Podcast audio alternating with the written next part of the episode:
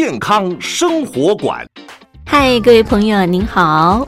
他说：“妈咪，他是我宝贝。”大家好，欢迎你和我妈咪一起加入健康的行列。这里有医疗保健资讯，有专科医师的访谈，有亲子教养专题，还有包罗万象的健康讯息。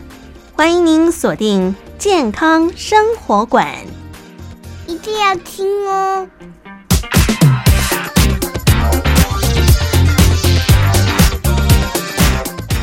健康生活馆呵护您健康每一天。各位亲爱的朋友，您好，我是佑佳，非常欢迎亲爱的朋友收听我们今天的节目。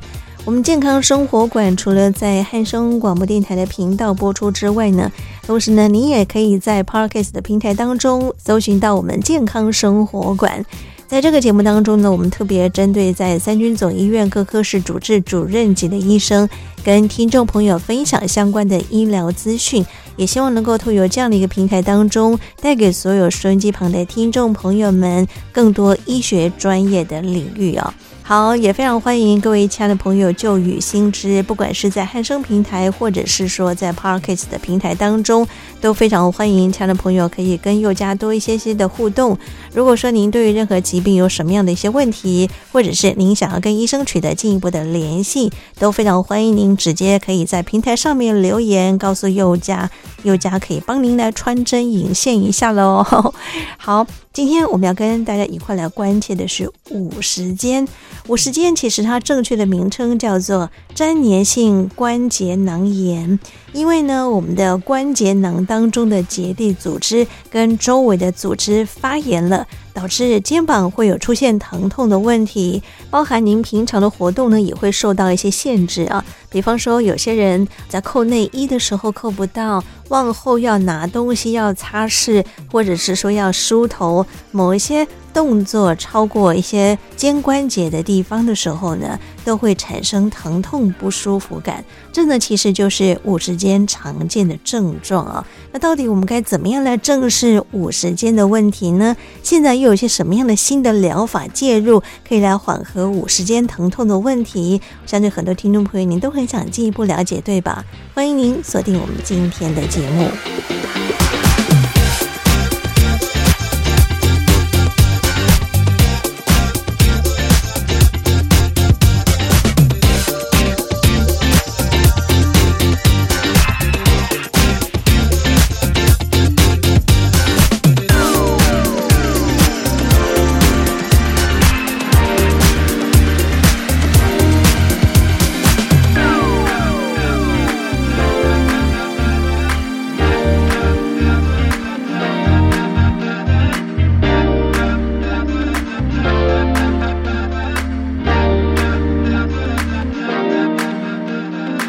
刻时间来到下午的，此刻时间来到早上的十点十三分，亲爱的朋友，您所听到的是汉声广播电台。今天，此刻时间来到早上的十点十三分喽，亲爱的朋友所听到的是汉声广播电台健康生活馆，我是佑佳。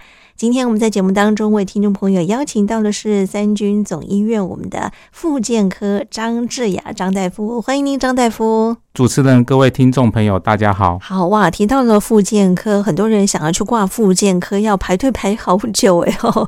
可见，不管是我们的中老年人，甚或是有些人透过一些外伤，都必须要透过复健的方式来做一些缓解。张大夫，你们的门诊量是不是也很大呢？对，临床上确实有越来越多人对于身体的自我照顾越来意识越来越全面，嗯，所以提早来跟我们去做咨询。对呀，啊，我们都知道很多的长辈啊，他们年纪大的时候膝关节退化，生活呢，我们今天要跟大家讲到的这个五十肩啊，我们都说很多的民众一个关节没有注意到，一个姿势没有瞧好，生活呢是有些人因为透过外伤的部分呢，都要借助我们的复健科来做一些疗愈的工作。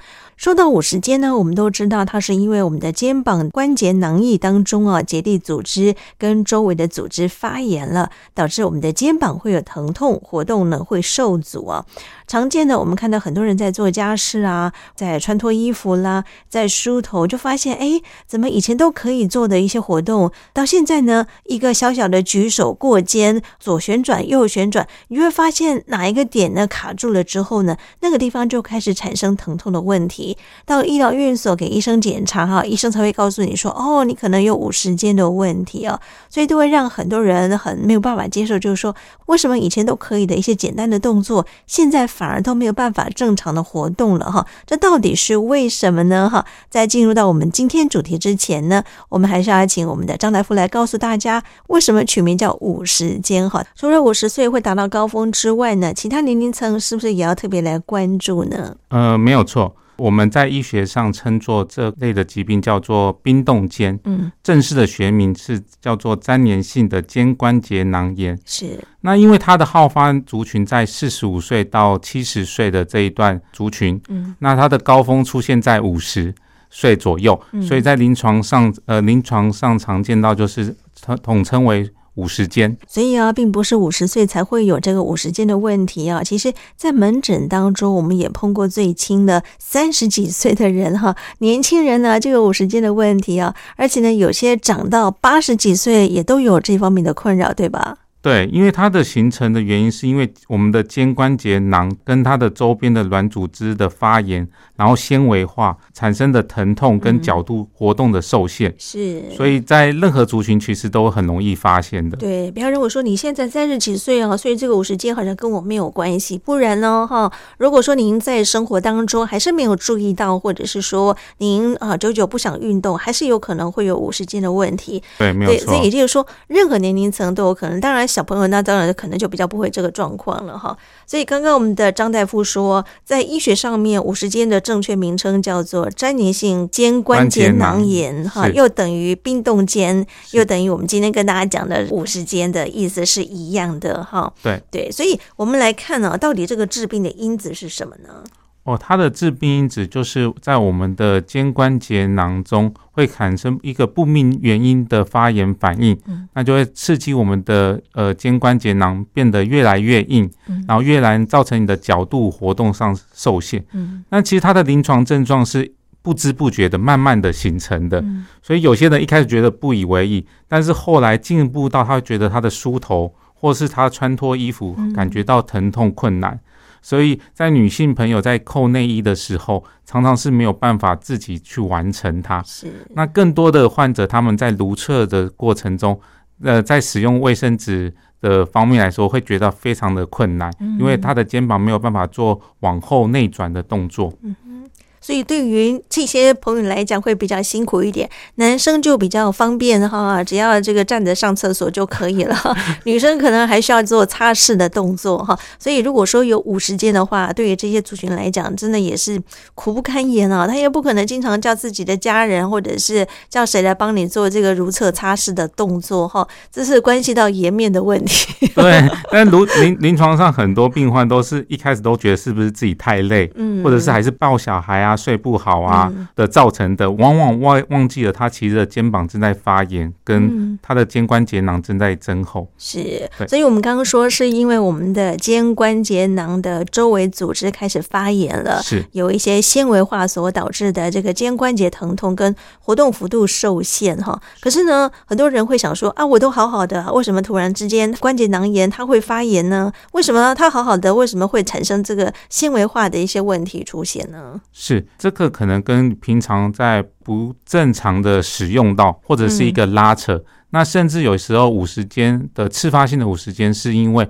呃外力受伤，或者是开刀后需要固定后造成的。嗯嗯，所以有些是原发性，原发性就是说它本身其实并没有特别的原因。对，那次发性可能就是因为后天环境，比方说刚刚张大夫所提到的，会有一些骨折啦、脱臼啦，可能你做一个什么开胸手术啦，是像有些是女性朋友的乳癌的手术哈，这些都有可能会诱发这样的一个五十肩出来。没有错，是 OK。好，那当然我们说啊，这个五十肩是不是女性大于男性啊？就是罹病的人口数，它的临床上的。流流行病学来说，是大概是百分之二到五 percent 的呃总。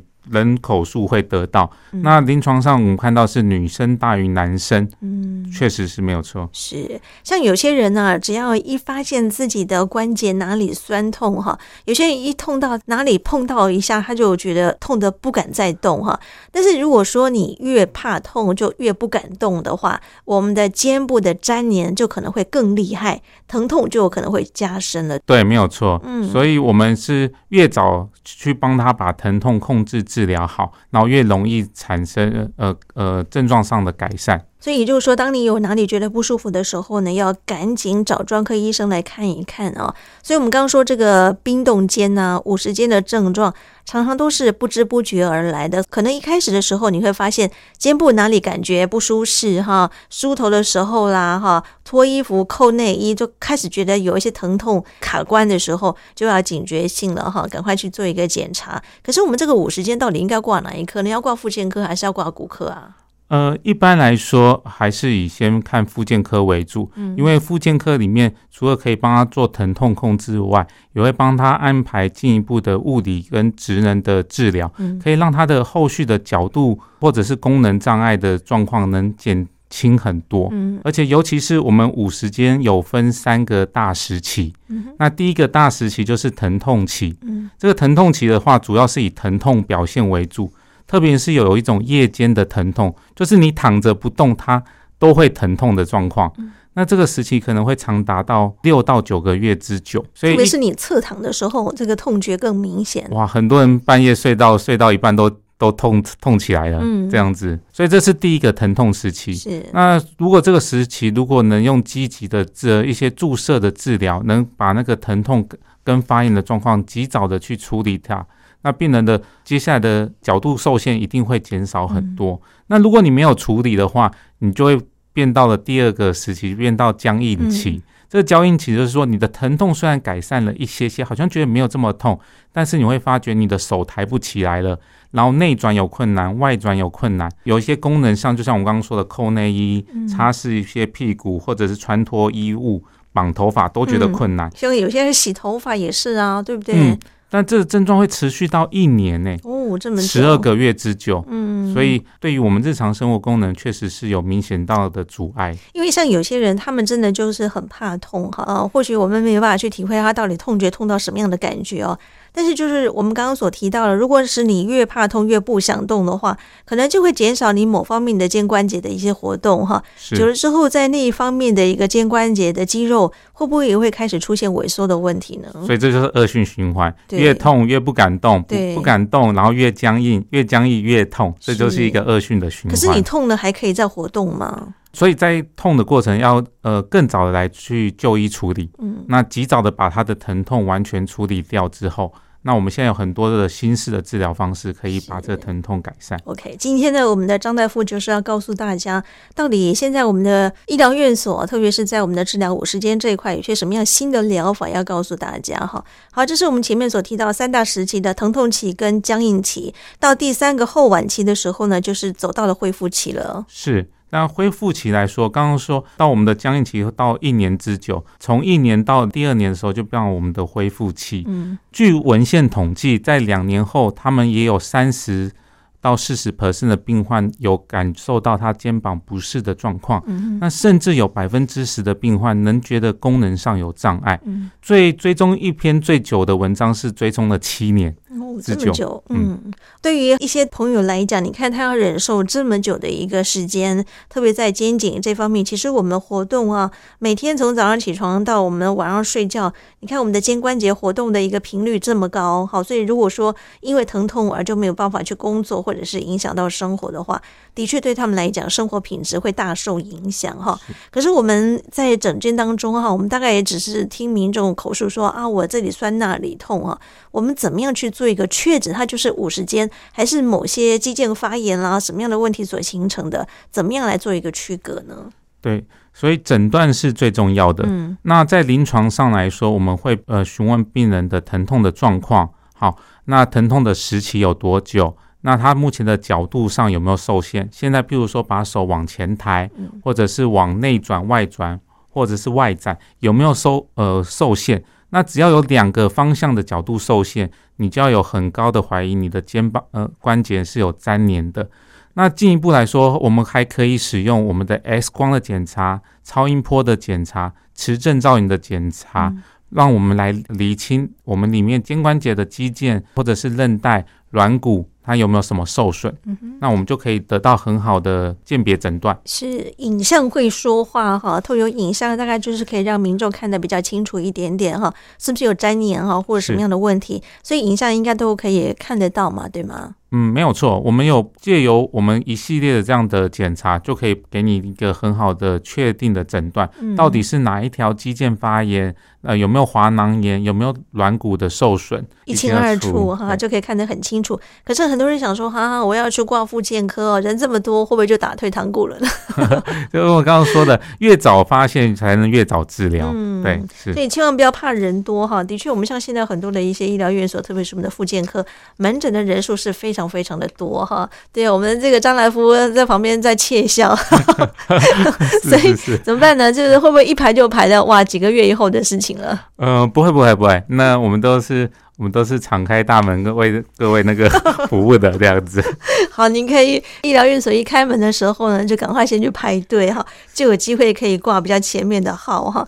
好，我们来看一下啊，像这样的一个仪器检测完了之后呢，一旦确诊，我们就要帮民众来看啊，他们的问题点在哪里呢嘛，对不对？因为其实我们诱发五十件的原因有很多，刚刚有说有提到，是因为您原发性的问题，还是因为您后天环境自发性所导致的哈？像这些的话呢，我们。都要先厘定清楚，厘定清楚完了之后呢，我们才能够帮民众看看说，哦，因为你是什么样的状况所导致的问题啊？有些可能是因为职业病嘛，比方说长期提重物啦，长期惯用的左手、惯用的右手，哈，你运动过度是不是也会诱发这样的问题呢？没有错，就是说有过分的劳累或过分的使用，然后不当的呃姿势。都很容易诱发我五十肩的产生。嗯，对，在临床上，它还跟糖尿病或者是甲状腺功能低下的患者是有关联的。是是，好，所以我们在临床第一线就是要帮民众先划分清楚，到底他治病的因子是什么嘛？嗯、我们也常讲说，擒贼要擒王哈，要把那个主因先找出来之后，我们才能够真正协助民众来解决他后续疼痛的问题。是。好，所以我们一旦病因找出来之后呢，接下来我们就要来看看怎么样来协助病人做一些疗愈的工作了啊。在现在临床当中，我们是怎么样来治疗五十肩的问题呢？五十肩的治疗方式，呃，在临床上，刚刚说它会先以疼痛为主。嗯，那如果是以疼痛为主的话，我们可以用口服的，像是消炎止痛药物。或者是一些简单的附件的仪器治疗，像是热敷、电疗，都能止痛，然后增加组织的循环。嗯，对，所以有一些仪器的治疗很不错。那这时候可以也可以搭配我们的物理治疗或职能治疗师的徒手治疗，帮你把一些粘连的地方去做一点点拉开，放松筋膜。也会得到很好的疗效。是，相信有去过复健科的朋友应该都知道哈，在复健科里面有很多各式各样不同的给息啊。刚刚我们张大夫说，不管是电疗、热疗、物理治疗，还有很多各式各样不同的仪器可以帮你拉筋啊，可以帮你松筋等等啊。所以我们会依照每个病人的需求来选择适合他的复健方式。对对。对于简单的疼痛，我们可以这样子去处理它。那是如果他的疼痛越来越严重，或者是他粘连的状况越来越严重的话，那我们就会采取那个进阶的处理的方式，积极的治疗方式。像我们有一些体外的震波，可以用那个比较强的那个震波去破坏我们的粘连的组织那个地方。嗯，那它的如果组织到粘连的程度更严重的话，我们可以用一些注射的方式，嗯，包括像是肩关节囊的扩张术，是。它就是用注射一些像是生理食盐水，嗯，然后玻尿酸、高浓度的葡萄糖，嗯，甚至到了那个生长因子 PRP。都可以打到我们的关节腔里面去做一个很好的生长修复治疗。Okay, 好，所以我会依照每个不同的病人他的需求来做一些疗愈的工作。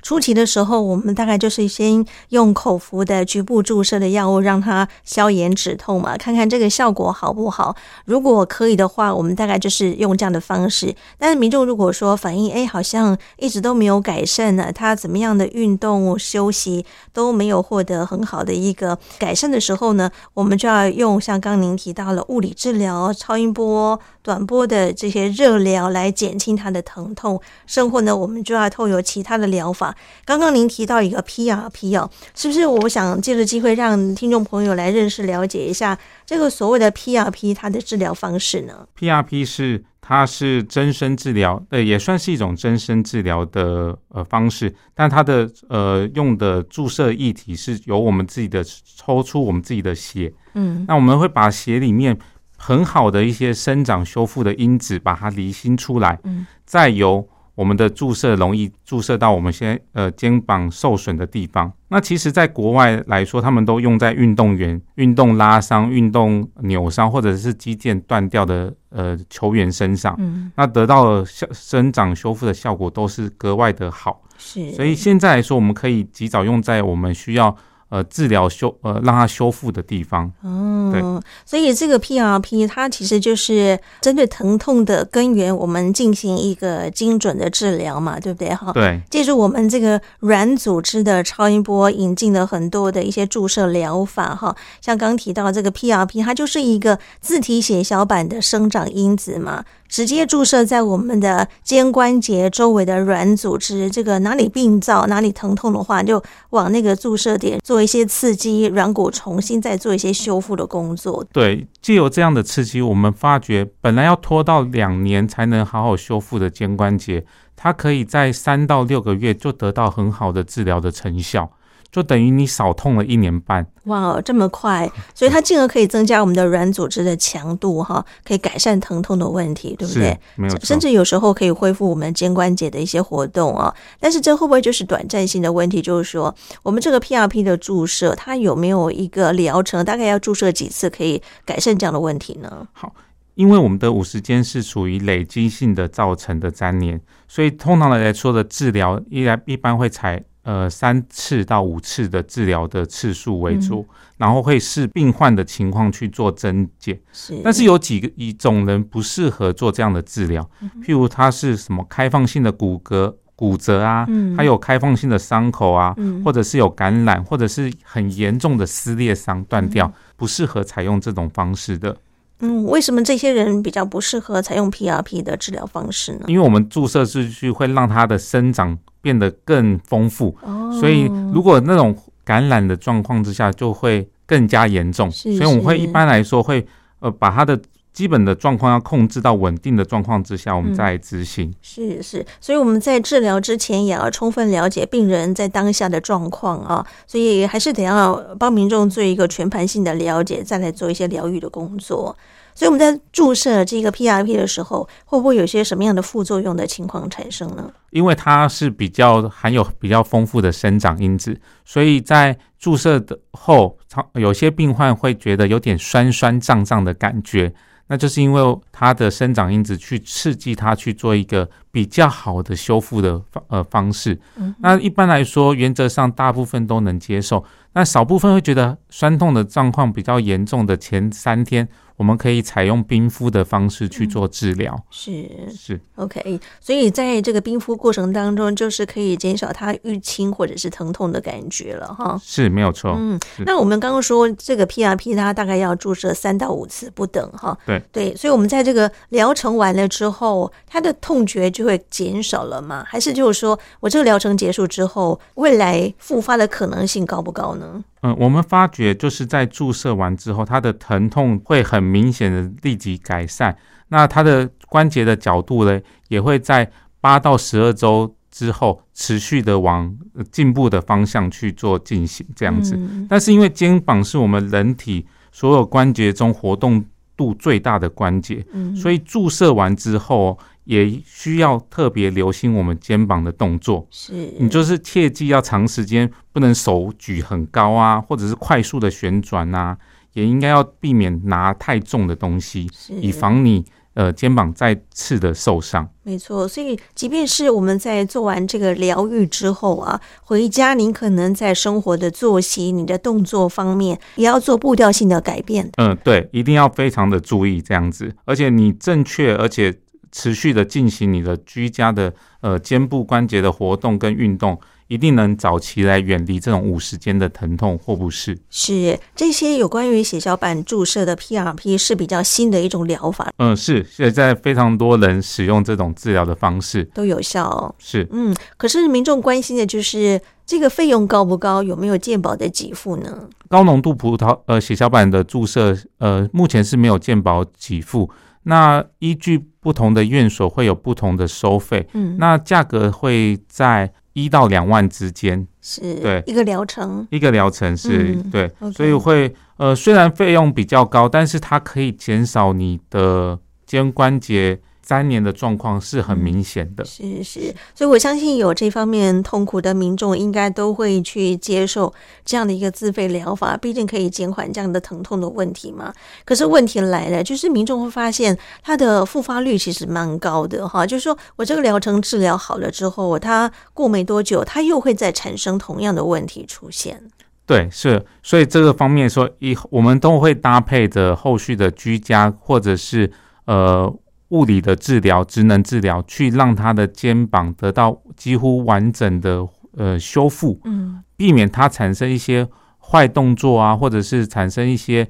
不好的一些知识造成它又产生这样的问题。是，像我们说这个早期的疗法有这个肩关节的扩张术啊，它其实就是利用生理的食盐水嘛，对不对哈？对。然后呢，再加上这个类固醇、玻尿酸或者是高浓度的葡萄糖，利用超音波哈导引这样的一个注射，让它发炎的关节囊可以呃稍微有一些舒缓它疼痛的问题啊。但是这个效果有限，对吗？它的次数就要比 PRP 多几次。那我们刚刚说 PRP 可能三次左右，嗯，那如果是使用高浓度葡萄糖或是高浓度的玻尿酸去做肩关节的治疗，嗯，它的次数就要呃可能五次、六次或一个疗程为呃就是疗程会稍微多一点，嗯，对，所以效果差不多吗？最终的效果。还是 PRP，PRP 目前显示文献显示是比较好的。嗯、那您刚刚还有提到一个，就是体外的震波治疗，哈，是不是也是透过这个震波的频率去破坏它粘连的组织啊？体外震波我是蛮推荐的。嗯，那相对于注射来说，它属于比较非侵入性的治疗。那它可以针对于我们的软组织生成那个。受损的部位去做刺激修复。嗯，其实，在国外也很多在运动医学上使用体外震波的治疗，嗯，甚至带一台机器就在那个那个在休息室帮运动员去做这样的紧急的即刻处理。嗯嗯嗯。所以体外震波在这十几年的呃台湾上使用是非常多的。是会不会有震有效果，没震它还是又会有疼痛的问题？哇，体外震波还可以把。石头碎掉，欸，哎，这就类似我们在打结石是一样的吗？嗯，对。但是呃，这虽然是另外一个议议题，就代表说体外震波能有效的把能量穿透我的皮表到深处的地方去做，嗯，做功作用。是是，另外呢，像传统的我们看到，就是在妇产科里面的热疗、电疗，哈，它能够止痛、增加组织的循环。其实居家在家里面，您自己也可以用一些电热毯啦，哈，或者是说泡一下热水脚啦，亦或是做一些什么样的一些热能，哈，也可以来缓解。可是这个缓解也是短暂性的，这个效果应该比较不持久，对吗？对，因为呃，如果是热疗，可以让我们的软组织做放松。嗯，那你在居家最好能做几个几种五十肩的保健动作。是，像我们最常做的，像是钟摆运动。嗯，它就是说把帮你的手放松，下面去做一个摆荡。嗯，那个这个呃钟摆运动，在国外是一个一个 Codman exercise，它是一个 Codman 的医师去发明的。嗯，他认为去甩动你的肩膀。能有效的改善粘连的状况，那甚至有时候有些人可以握着很轻很轻的哑铃，或者是半瓶的矿泉水去做摆荡，那种重力的效果又更好。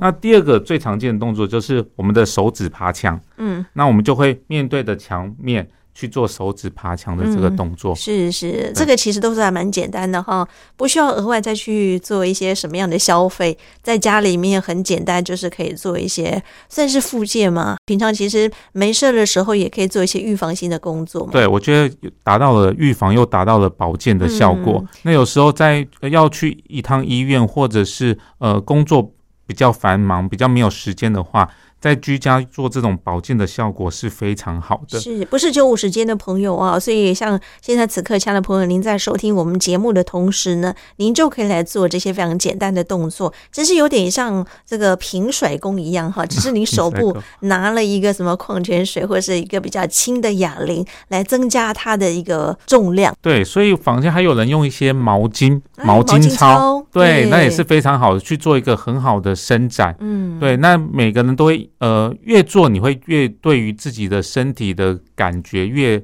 越明显。嗯，所以对于自己的身体的活动。你会更更了解自己，就有点自觉觉察的感觉。是是，所以平常没事的时候都要让自己动起来哈、嗯哦。对，因为像这个五十间，就是因为有些人不是都不动，要不然就是过度的运动哈，所以就是过于不及哈，都会产生这样的问题。当然，可能在坊间，我们在医疗院所也有一些徒手师会帮忙做一些徒手治疗。没有错，但我还是认为要找专业的呃有认证过的去做治疗。嗯，那像我临床上。呃，昨天刚好有一个病患，一个五十多岁的男生，他就是因为肩膀痛，去找外面的国术馆说去桥背，一拉，呃，来看我的时候是因为肩膀完全都抬不起来。他说痛到不行，因为用力的一个拉扯这样子，嗯对，然后因为是同时帮他做一种类似开胸的动作，所以他变成两个肩膀都现在都抬不起来，对，所以我们就是要帮他赶快去做一下治疗，改善他的症状。没错，还是要找合格的一些医师，即便是这个推拿师，也是要有证照的，会比较安全可靠一点了，对不对？嗯，是没有错。嗯，当然这是在这个西医的疗愈的方式了，那当然可能我们平常还是得。要做一些保健哈，就是在生活当当中，我们怎么样能够去预防这些五十间的形成，还包含一旦有了这个五十间，我怎么样能够让自己做一些调节啊？刚刚除了提供给大家几个方式之外，其实在生活当中预防还是胜于治疗的。嗯，没有错，所以每天都要。呃，每天都要动，嗯，呃，因为你有时候太久没有运动的话，我们的肌肉关节都会变得比较格外僵硬。对，那你在你在突呃这样的话，就容易产生受伤的风险。嗯，对，所以还是要麻烦大家哈，平常可以去做一些保健。可是有没有什么样的方式可以来做一些预防呢？呃，我个人非常是认为，我们的常常可以一天，你可以抓个三十到四十分钟的一个活动。那如果没有办法一次做的话，你可以分三段。所以等于是一次才十到十五分钟的时间，嗯，那你就可以把它，呃，因为我们身体容易前倾，所以像我个人的话，我都会常常习惯把我的肩膀往后摆，或者是往后做一个转动的活动，嗯，这样子就会改善我们一般俗称的圆肩驼背的症症状为主，对，所以特别是往后绕。肩膀的往后绕，我觉得是每天都是要必备的。嗯，这样再加上像现在很多人时下都是在看电脑，也是往前倾啊，手机其实也是往前，然后造成弯腰驼背的族群越来越多了哈。嗯，这其实都是我们平常的坐姿不良，都有可能会诱发这些问题出现。对，所以通常是。在做一些舒缓的动作完之后，如果行有余力，再去做有氧或者是无氧的训练，嗯，就会让你的身体保持到一个很好的状况。是，好，这是可以在平常生活当中，我们可以来做一些预防性的工作啊。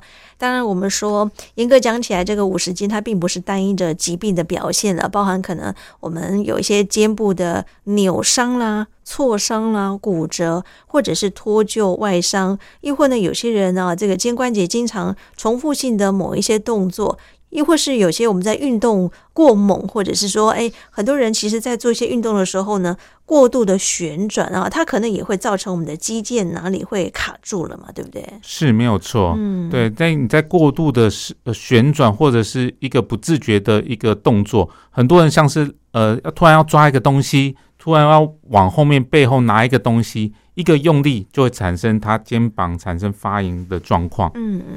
对呀、所以我们说这个五十肩的患者，临床上面最常见的就是肩膀酸痛嘛，哈，会有疼痛感，或者是说肩膀活动受限，哈，这个时候呢，我们都会去看医生，来看看到底是什么样的问题让自己有这么疼痛的感觉。当然，就是刚刚我们张大夫也再次提醒听众朋友们，千万不要拖延这个治疗的黄金时间。如果说你拖了越久，可能后续在治疗上面是不是就更困难一点点呢？是没有错，那因为。我们知道，呃，东西呃不动，它会越来越粘连。所以你当你一开始疼痛的时候，那时候还没有角度粘连，嗯、这时候治疗如果及早治疗是最快的，可以改善它的状况。是对。那如果你拖到后面产生了粘连的状况，就必须要用。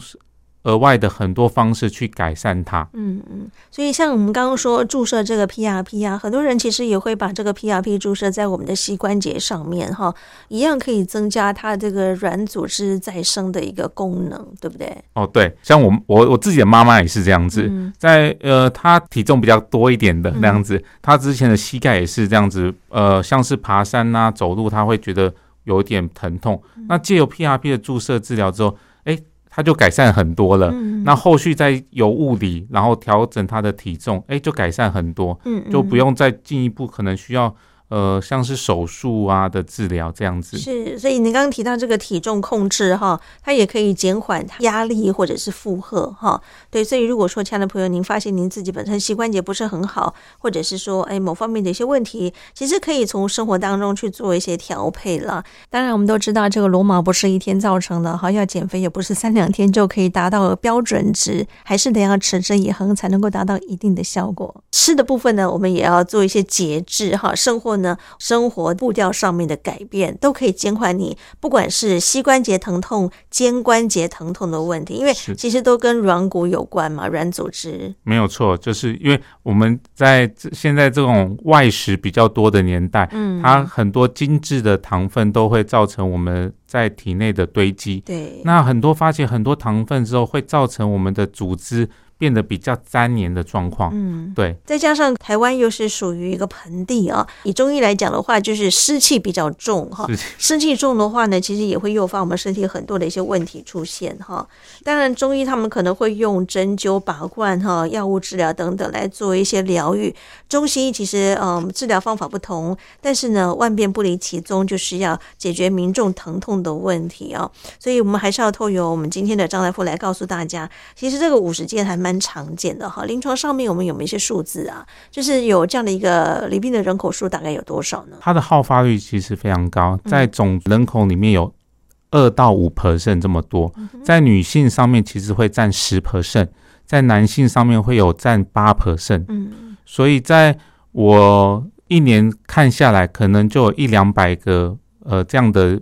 因为这样的病患来就医，嗯，所以如果说没有好好的去做治疗，它还是会有反复发生这样的一个疼痛的问题嘛，对不对？对，如果缺乏你没有去运动或持续保持不活动你的关节，因为现在很多人都工作啊，不活动，嗯、对，那这个症状一定会再度恶化，是，所以它的你你后续的呃效果也会减弱，所以还是要遵从医嘱，然后。积极的配合治疗，嗯，就是能尽快改善五十肩呃痊愈的不二法门。嗯，这个大半部分听起来都是后天环境造成的居多哈，有没有可能是因为先天的基因有可能会诱发这样的问题呢？哇，这个很深，但是确实是这样子。在我们目前在做基因资料库的过程中，也正在做这相关的研究，嗯，去找寻找是不是有类似的基因造成我们的这样。的症状产生。是是的确，因为我们都说后天环境可能是因为姿势不良或者是什么样的问题诱发我们今天所看到的五十肩哈，但是我们看不见的问题是不是某方面它残存的一些的因子在我们的体内？那当然可能就是有待于我们的科学家在做进一步的发现了。不过重点是我们可以掌控的就是后天环境，我怎么样能够减少它五十间的形成哦？就是要养成运动的习惯，当然运动也是要用正确的运动方法。法哈，你不要完全都不动，你也不要太过激烈的运动，这些呢都可能会在平常生活当中，我们可以去做一些的保健，生活去做一些疗愈的工作。对，没有错。所以呃，人活着就是在动、嗯、这样子，然后正确的活动就是呃循规渐进，然后慢慢的做。这样子，嗯，OK，好，所以我们说传统的五十肩的治疗都是以复健为主啊，透过手部的一个松弛，让我们的肩关节粘连的部分呢，慢慢的松开来哈，可以达到这个减缓疼痛的问题。那像现在呢，可以搭配很多新的一些高解析度的超音波导引来做肩关节囊的扩张术，让我们这个粘连可以把它撑开来哈，或者是有时候我们还可以搭配这个神经阻断术哈。增生疗法 （PRP），这些都可以及时来改善我们的肩关节疼痛，或者是说我们的肩关节的活动，来大幅缩短我们的复健的时程嘛。对，我们的台湾的医疗进步跟医疗的使用的普及，嗯，所以我们在使用超音波导引注射，能很精准的将我们的治疗到受损的那个部位。是，那传统上没有超音波的时候，我们的治疗的。准确度可能落实落在五十不七十五到八十 percent 这样的概率，但是有了超音波这个高解析度的，帮我们看到里面的软组织、韧带、神经，那我们都可以用超音波导引的注射，有效的将我们的药剂精准的注射在损伤的地方。嗯嗯。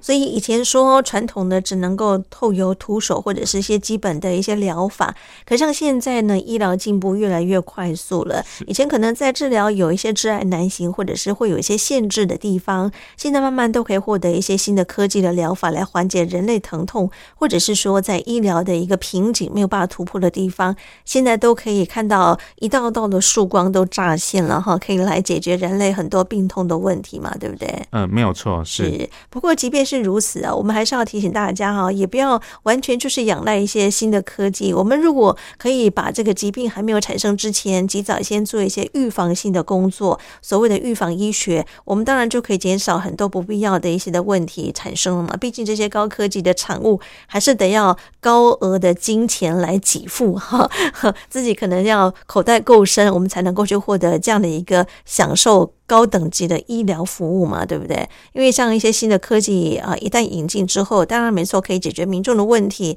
可是健保没有办法完全 cover 的时候，就得要用自费的方式啊，动不动可能一个手术、一个疗程就要几十万、上百万都有哈。所以民众如果说口袋不够深，也可能只能够望梅止渴哈，没有办法能够真正享受到这样的一个医疗技术了。所以靠自己哦。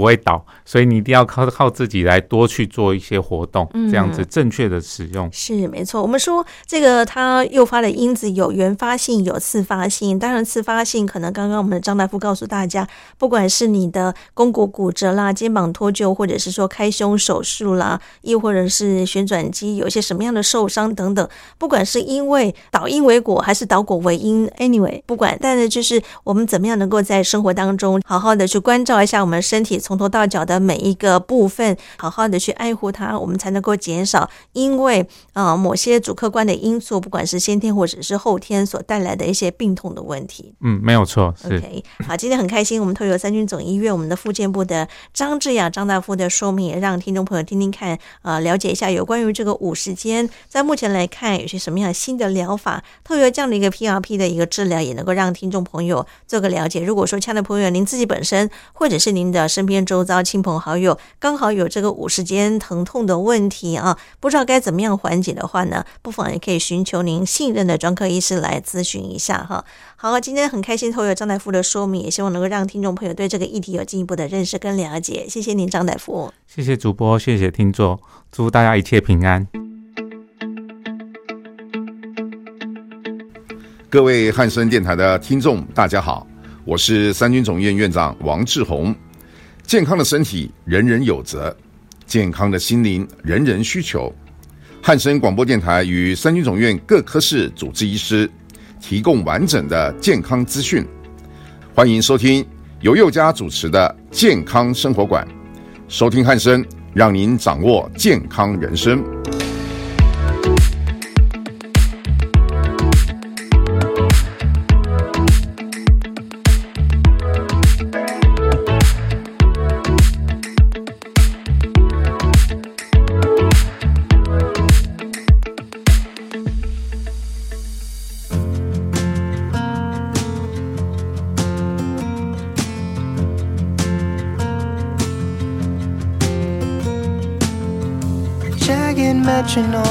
typewriter key.